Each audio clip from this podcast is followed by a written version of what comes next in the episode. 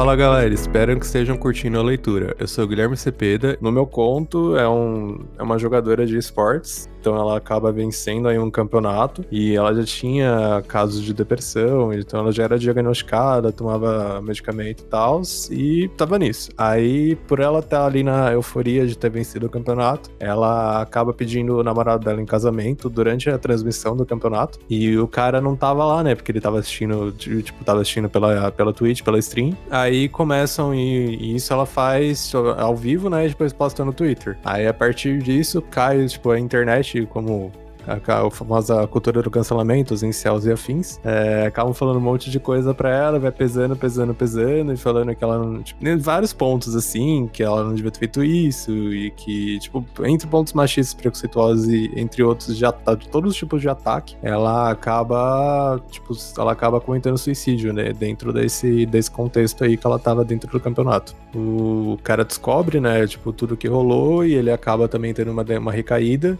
e vai parar nesse lar, que é o lar girassol. E chegando nesse lar, ele começa a entender, por, por mais que ele não, ele meio que se sente culpado por ele sabia, né, que ela tinha alguma coisa e ele também não teve tempo de responder o pedido dela, entre outros fatos. Aí ele acaba fundando um projeto anti isso de dentro já do, da, do lar, né? Ele acaba começando um projeto anti-suicídio e, e o conto se, se desenvolve mais ou menos em volta disso. E esperamos que vocês gostem do projeto e se puderem ajudar a gente a divulgar também, porque é um projeto bem importante pra gente e acredito também que a gente sentia muita falta disso, a gente não viu nenhum projeto nem parecido com o que a gente quis trazer para essa antologia.